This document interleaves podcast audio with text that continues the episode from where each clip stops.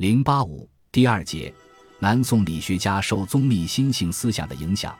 这里所说的“格一物致一”之事物无各具的性质，而只是义理，是指万物贯一的天道本有的理，即谓之成、静、心、性、元气、生生等理之本源。到王阳明时，则谓之致良知。物有千般，理之无二。故《诸子语类》卷十八中又说道：“行夫问，万物各具一理，而万物同出一源，此所以可推而无不通也。”曰：“近而一身之中，远而八荒之外，微而一草一木之众，莫不各具此理。如此四人在座，各有这个道理。某不用假借于公。”公不用求于某，众司和廷秀亦不用自相假借，然虽各自有一个理，又却同出于一个理耳。如排数汽水相似，这鱼也是这样水，那鱼也是这样水，个个满足，不待求加于外。然打破放理，却也只是个水，此所以可推而无不通也。所以位格的多厚，自能贯通者，只为是一理。世事云。一月普现一切水，一切水月一月舍。这是那世事也窥见得这些道理。联系通书，这是说这一世，天地同根，万物同源，本是僧肇、宗密等佛学家的老套话。二成、朱子等鹦鹉学舌，只是识人牙慧之举。这里所引佛家的水月之喻，乃说山河大地乃至草木瓦砾，无非是佛之法身所现。广大西北犹如虚空，不过朱子只是想以一个理适用他的儒家人间主义的道德伦常之说，同卷中说道：“德原问：万物各具一理，而万理同出一源。曰：万物皆有此理，理皆同出一源，但所居之位不同，则其理之用不一。如为君虚仁，为臣虚敬，为子虚孝，为父虚慈。”物物各具此理，而物物各异其用，然莫非一理之流行也。圣人所以穷理尽性而知于命，凡世间所有之物，莫不穷极其理，所以处之得物物各得其所，无一事一物不得其意。除是无此物，方无此理；既有此物，圣人无有不尽其理者。所谓为之称赞天地之化育，则可与天地参者也。可见。朱熹的礼的体用论是为他的政治哲学所服务，即以履行儒家的君臣父子之道，横说竖讲，无非是要替天行道，树立儒家的理想主义的独善性的人伦道德和社会秩序。先如孟子的力辟杨朱和莫迪，唐如韩退之则主张排佛，而二程朱熹继而极力排斥庄老和佛禅。这种是他者如水火冰炭的观念和所行，三者皆同出一辙。抱着这种唯我独尊独善的观念，自然很容易陷入失去理智、过于酷评和诽谤对方的局面。比如说，朱子认为佛经除了最初的四十二章经之外，其他所有大成经典都是在晋宋之际，由中国文人加以润色改造而成的，而且全是剽窃了道家的《老子》《庄子》。尤其是列子居多，并说儒家的礼仪规矩等均为异端的禅宗所窃取，而佛家和禅宗之用字用语都是模仿儒家等等，这些都是严重缺乏文化发展史观的独断之见。这种极端的排外思想，可以说在很大程度上影响了中国社会的健康发展。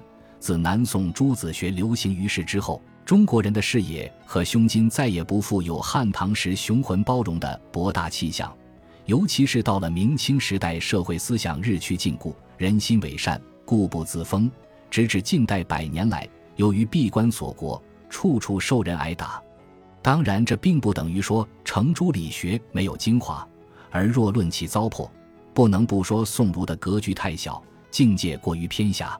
试想朱子所处的时代，强鲁压境。国土沦丧，朝议不和，内忧外患。不管是崇佛的儒者，还是排佛的士大夫，都已经失去了在心理上的内控，显得偏激而躁动。这也是为时代所限制，大势之所趋。故能反思历史教训，才能不断进取，变通时弊。可幸的是，如今的中国政通人和，百废具兴，对外实行开放政策，取人之长以补己之短，既不盲从，也不独断，追求共生共存的道路，实为开一代盛世之新风也。纵观朱熹对佛教的批判和禅谤，十和二程等的观点没有本质上的区别。他也并非只是将佛教说成低级趣味的宗教，而主要加以非难的是佛教所采取的出家离世的行为，认为这是违背了儒家仁义孝慈之教，不但上为君亲，而且下绝后坤，对家庭、国家、天下均放弃道义和责任。仅仅是事事为满足自我解脱的自私自欲而已，并告诫学者切莫被佛教所宣扬的不切实际的玄理和假面的真实所蒙骗。